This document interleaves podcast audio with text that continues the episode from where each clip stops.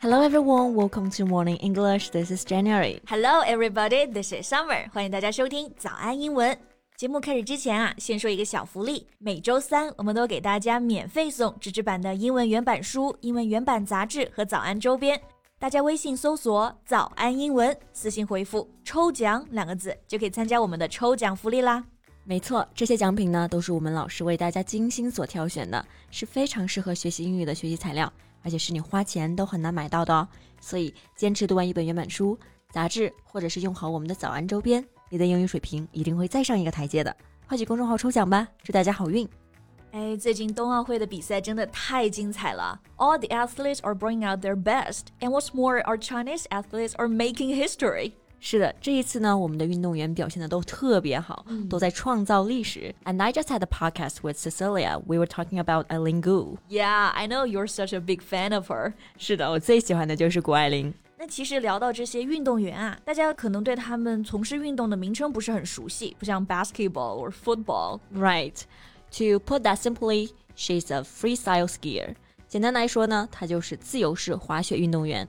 她滑的是双板， 双板滑雪就是 ski，后面加上 er skier。freestyle 就是自由式的。嗯，像滑雪还有单板，单板滑的是滑雪板 snowboard。board 就是板子的意思，后面再加上一个后缀 er。Snowboarder 就是单板运动员了，someone who plays in the snowboarding. and I think among all the snowboarders, Su Yiming no doubt attracted the most attention. He made a breakthrough by taking home a silver medal in men's snowboard slopestyle. 是的，苏翊鸣啊，应该是这次最闪耀的单板运动员啦。他在男子坡面障碍技巧里拿到了一枚宝贵的银牌。这个坡面障碍呢，我们用这个词 slope style slope s l o p e 本身就是斜坡的意思，so that snowboard slope style。对，而且他还是一名从 CCTV 六滑进 CCTV 五的天才少年。right，这个梗大家懂不懂？我们先卖个关子啊，在今天节目里呢，就和大家来聊一聊苏一鸣。今天内容也都整理成了文字版的笔记，欢迎大家到微信搜索“早安英文”，私信回复“加油”两个字来领取我们的文字版笔记。All right. So, for the reason why he said he slided his way from CCTV Channel 6 to CCTV Channel 5 was that Su Yiming was an aspiring child actor. 那我们刚刚说他从 CCTV 六滑进 CCTV 五，其实是因为苏翊鸣从小呢还是一名童星，小时候还演过很多戏。Yeah, as a kid, he landed a part in an action film, The Taking of Tiger Mountain. 最有名的，他演过的应该是这部《智取威虎山》啊。然后他在里面演的是栓子。You know, I was amazed when I found out that it was him who played that part. Why were you amazed? amazed how he can excel at two fields that are totally different? Yeah，嗯，其实还有一个原因啊，就是我很喜欢这个栓子，但是怎么也没想到栓子竟然站上了奥运会的领奖台，感觉就像是梦幻联动了啊。And now it's also funny to think that in the movie, 栓子 was teaching other characters to ski and said to others, "You can't catch up with me." 是的，这个片段呢，后来被很多人拿出来讲了又讲。电影里面的栓子是真的在教其他角色滑雪，然后说你们可撵不上我。这个撵其实就是追不上。那在英语里面呢，可以用这个词组 catch up with。You guys are not able to catch up with me because in reality, I'm one of the best snowboarders in the world. exactly，谁能追得上世界冠军呢？而且苏翊鸣他的演技啊，真的也特别好。他一开始呢，也是想着就往演员这条路上发展。before participating in the Olympics, he wanted to focus on acting and be a professional actor. But when China announced the good news that we were hosting the Beijing 2020, he changed his mind and found an even better role. 对，当宣布中国要举办2022年冬奥会的时候，苏一鸣就改变了想法，他想在奥运赛场上当主角，and he made it. He succeeded in standing on the podium and winning a medal as a coming of age gift. Yeah. Stand on the podium，这个 podium 在看比赛的时候很重要啊，它就是领奖台这个意思。P O D I U M。So if you stand on the podium, it means you have won a medal. 嗯，那他赢了一枚银牌，银牌就是 silver medal。而且苏翊鸣正好马上要满十八岁了嘛，所以这块奖牌就是他最好的成人礼。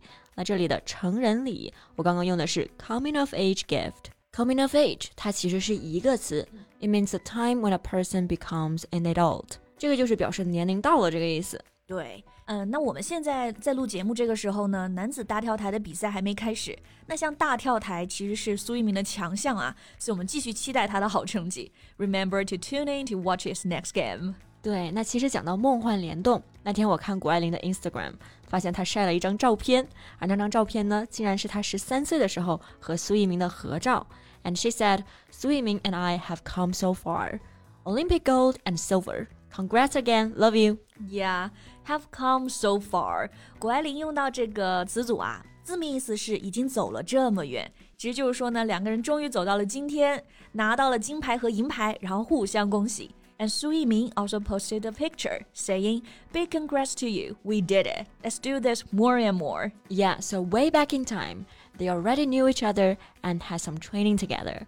他们其实很早的时候就相互认识了，所以呢，网友说他们俩是青梅竹马。那是因为他们俩有共同的追求和热爱啊。 不过说回这个苏翊鸣的银牌，其实啊，这块银牌是有争议的。像之前有外媒报道就直接说，Su should have topped Beijing 2020 podium，说苏翊鸣应该拿金牌，应该站上的是最高领奖台。Right, a British expert pointed out that the gold medalist grabbed his knee instead of the board in his second run.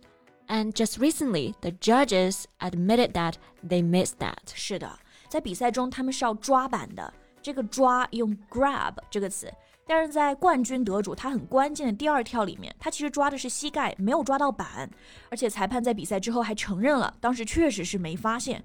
So that's why we say the result was controversial. Controversial 这个词的意思就是有争议的，是形容词，名词是 controversy。对，比如说在社交媒体上，当时大家对这个打分的争议，争议的非常的激烈。Our social media was in uproar over the controversy. in uproar 就是说非常有争议，引起了轩然大波的意思。Everyone was talking about it and even had some quarrels about it。对，但是啊，苏翊鸣自己对于这个打分的回应呢，是特别有风度的，而且特别积极和正面。He said to be able to take part in the Winter Olympics in my home country, to be able to compete with my childhood idol and stand with them on the podium. This is a very precious moment in my life.